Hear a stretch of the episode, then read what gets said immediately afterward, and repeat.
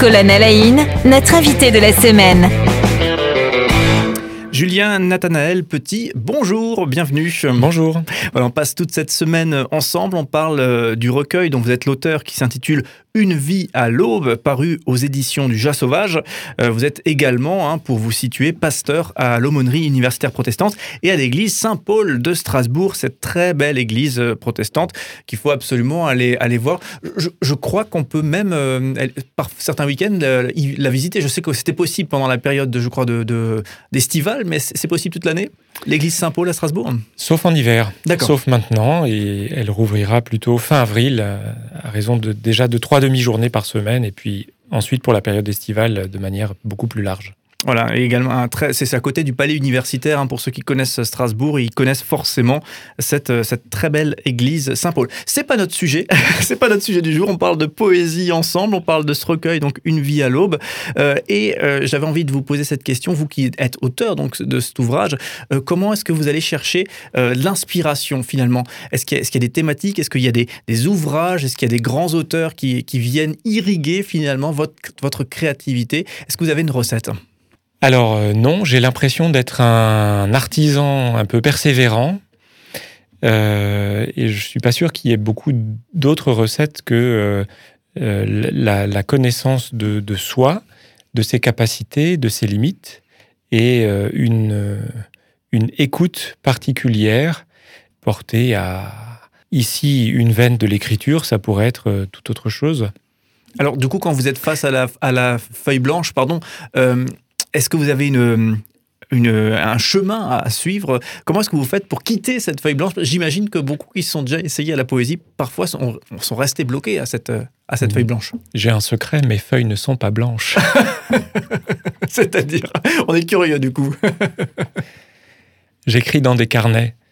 Euh, j'ai toujours un carnet sur moi, donc euh, toujours quelque chose à, relire. Et ce carnet est rarement vide. Et dessus, il y a des lignes qui fait que les pages ne sont pas blanches. Du coup, c'est des prises de notes qui viennent irriguer euh, aussi des, moments de, créativité. C'est pour ça que je parlais d'écoute, parce que il y a des moments particuliers où il faut s'asseoir et écrire, où on pense que c'est le bon moment, ou alors c'est régulièrement. Et dans mon cas, c'est plutôt régulièrement mais il y a des saisissements à avoir. Enfin, des, euh, les choses se passent partout et tout le temps. Alors, moi, je suis très inspiré par, par les, les, textes bibliques en particulier, euh, même si dans, dans, ce recueil, il n'y a pas nommément, enfin, il n'y a pas de reprise, par exemple, de, de textes comme ça a pu déjà être fait, mais il y a certains personnages qui ont des vies euh, éminemment euh, pleine de, sens. on pense bien sûr à David et les psaumes qui ont été au cœur de la de, l'écriture euh, poétique protestante, notamment au travers des siècles. Mais là, c'est pas pas tout à fait euh, l'axe de ce recueil. Alors, mais en tout cas, c'est une source d'inspiration, c'est sûr. les textes bibliques ont une force poétique indéniable. Ben après, on retourne, on, a des, on a des accointances, des amitiés avec euh, certains auteurs qui, euh, tout à coup, euh, ben, nous, ouvrent, nous ouvrent des routes quand on, quand on les parcourt, des routes sur lesquelles on va un petit peu avec eux, et puis à un moment donné, on s'aperçoit qu'ils, qu'ils ont lâché notre main et qui nous laissent avancer seuls. Alors moi, je suis, par exemple, par exemple, friand des pages de Christian Bobin. Euh, qui a d'ailleurs relu ce, recueil euh, très, très gentiment, et d'autres, d'autres encore, et pas forcément d'ailleurs des auteurs euh, protestants ou, spirituels chrétiens. La plume de, d'Aimé Césaire ou de Léopold Sédar Sangor, la plume très libre de ces auteurs, m'a porté pendant un moment. Et pour vous, du coup, ce regard de relecture était important? Alors, je pense que j'imagine que les proches vous ont, vous ont relu. Donc, avant que ce recueil, hein, on, rappelle, hein, Une vie à l'aube, paru aux éditions du Jas Sauvage, euh, avant que ce recueil paraisse, j'imagine que vos proches euh, ont, lu, ont fait des retours. Vous avez été, j'imagine, demandeur de retours. Euh, est-ce que c'est important, ces, retours, ou finalement, ils sont peu importants dans le processus de créativité lorsque vous écrivez de la poésie? Si c'est important, quelqu'un me, me, disait qui elle-même m'avait fait lire ses propres textes, il est temps qu'ils sortent de leur silence. Et c'est ça qui se passe, je trouve. euh, c'est pas tellement vis-à-vis des proches qui ne sont pas forcément friands de poésie. Il vaut mieux s'adresser à des personnes qui aiment ça. Euh, mais c'est le moment où les textes sortent de leur silence, exactement. Et donc, euh, où on, voit s'ils traversent la, barrière du champ où ils étaient, un peu solitaires, où ils ont été travaillés, où ils ont été nourris, et s'ils arrivent à, sauter par-dessus cette barrière ou s'ils restent enfermés quelque part.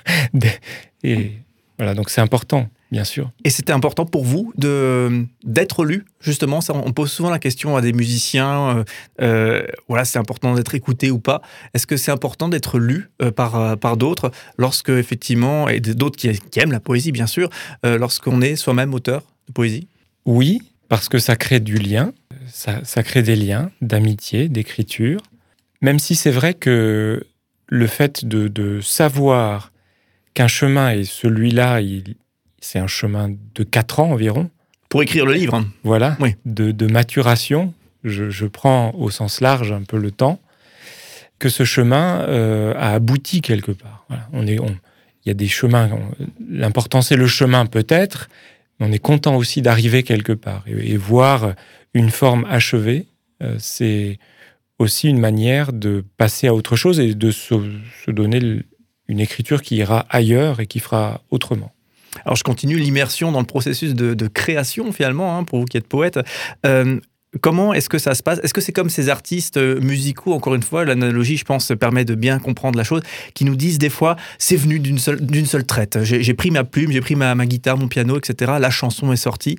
Euh, on entend souvent ça euh, pour nos, les, grandes chansons, les grands tubes. et parfois, on entend également, tiens, ça, a été une longue galère, un long processus de reprise, de, de déconstruction, reconstruction. Comment est-ce que ça se passe chez vous? Est-ce que effectivement, il y a des textes, des poésies qui sortent comme ça d'une seule traite? C'est plutôt rare, même s'il y a souvent un élan qui donne le ton ou qui va laisser sortir un noyau, un poème futur. C'est assez rare que la fulgurance seule suffise. Ça se peut. Il faut un travail derrière encore, quoi. Il faut tailler le diamant. Et je prétends pas du tout avoir une expérience euh, très, très ferme de tout ça.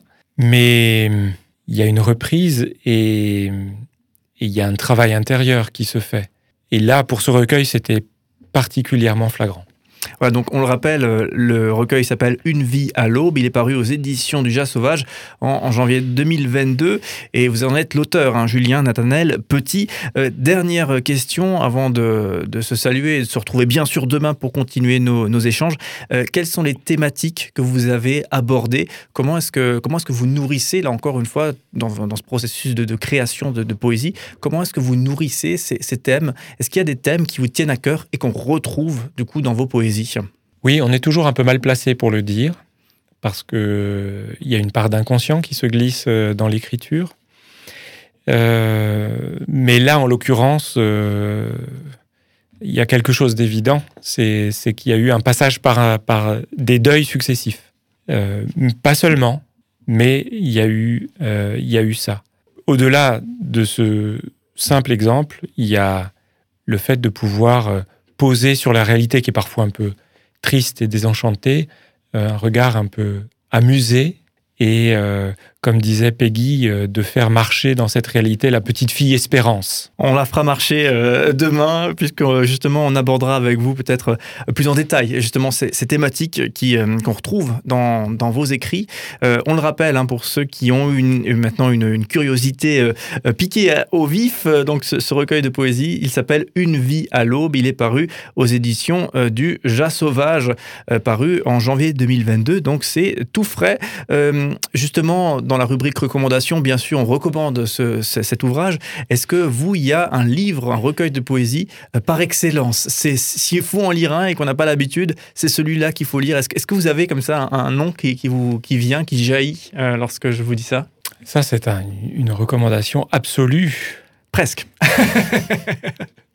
Personnel chez vous, mais, mais absolue pour en tout cas une, belle recommandation pour peut-être s'immerger une première fois. Ah, je dirais que je, je vous le dirai demain. D'accord. Bah, c'est bien. Le suspense est, créé. On vous retrouve demain, du coup, pour euh, effectivement continuer nos échanges autour de la poésie.